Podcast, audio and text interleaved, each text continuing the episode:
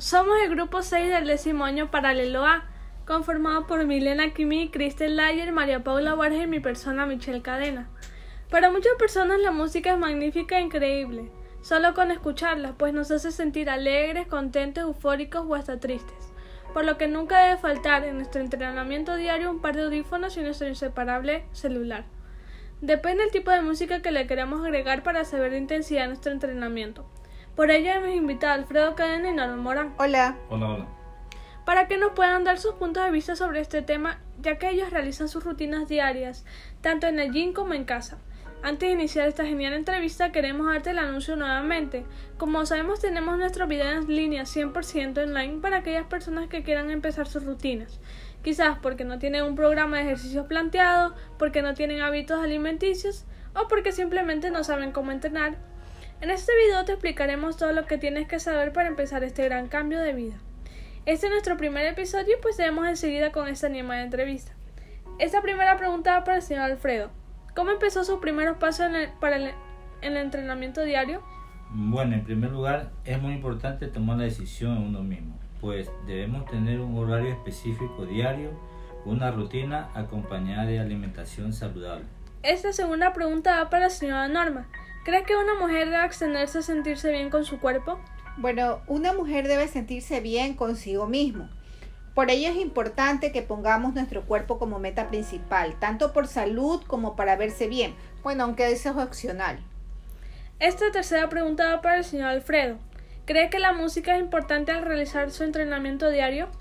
Claro, sí es muy importante porque nos vuelve más susceptibles al escuchar las notas musicales le damos con todo al momento de entrenar. Mientras más ritmo, más motivación.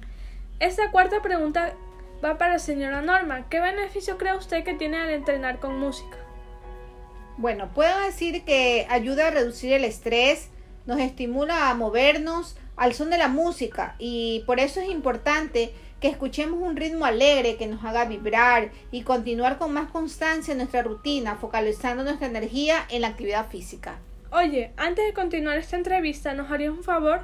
Si te gusta lo que estás escuchando en este podcast, puedes compartirlo en tus redes sociales, hasta que tomes una captura de pantalla y lo compartas, porque, aunque no lo creas, este podcast puede cambiarle la vida a muchas personas y no olvides de etiquetarnos. Bueno, seguimos. Esta quinta pregunta es para el señor Alfredo. ¿Qué música cree que debe escuchar durante un entrenamiento? La música tiene que ver mucho con el tipo de actividad física que se va a realizar.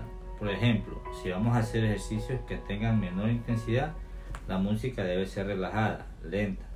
Más si vamos a realizar ejercicios con mayor intensidad, se escuchará ritmos rápidos que activen la frecuencia cardíaca de quienes entrenan.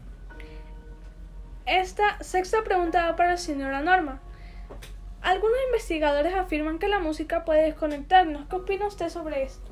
Bueno, si bien es cierto, la música puede llegar a distraernos, pero depende mucho de qué tipo de música vamos a escuchar y para qué. Si no te has dado cuenta, en la mayoría de los gimnasios hay música que te invita a entrenar. Incluso cuando haces spinning, la música es un excelente acompañante del entrenamiento corporal como elemento motivacional. Esta séptima pregunta va para el señor Alfredo. ¿Qué podría aconsejar como padre, como entrenador a los jóvenes para que se sientan inspirados y puedan empezar con estas rutinas diarias?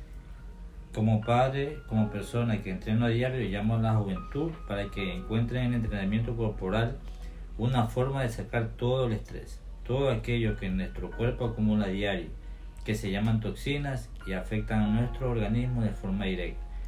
Por ello, mientras más tengamos la mente ocupada, mejor desempeño daremos en nuestras tareas diarias. Bueno, esa octava pregunta y última es para la señora Norma.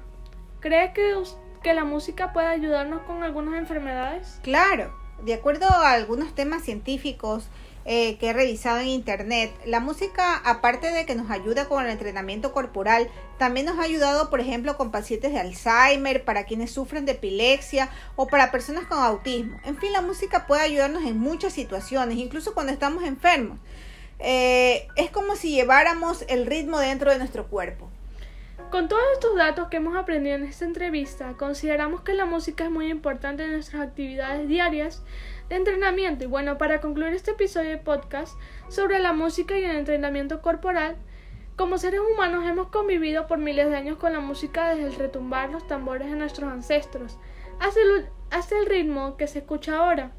No es extrañar que tenga beneficios para la salud y se lo utilice en la rutina diaria, y en especial aquella que nos gusta y que se sincroniza con nuestra vida. Y hasta aquí el episodio del podcast de hoy. Si te gustó, déjanos tu calificación y opinión. Bueno, gracias. Muchas gracias, muchas gracias, por la entrevista. gracias. gracias.